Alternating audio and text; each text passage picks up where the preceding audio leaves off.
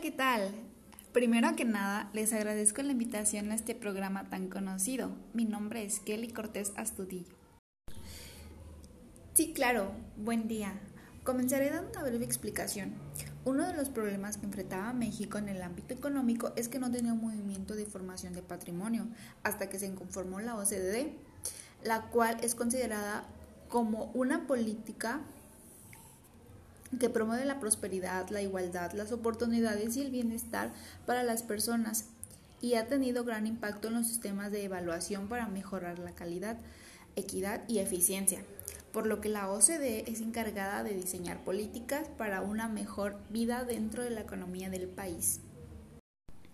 Bueno, aportando un comentario a lo que mencionas, eh, los conceptos que se modificaron fueron para favorecer en los estudiantes un mejor desarrollo de su pensamiento crítico y el fortalecimiento de los lazos entre la escuela y su comunidad. Por eso ambas reformas de 1993 y 2019 contribuyeron para un cambio de mejora.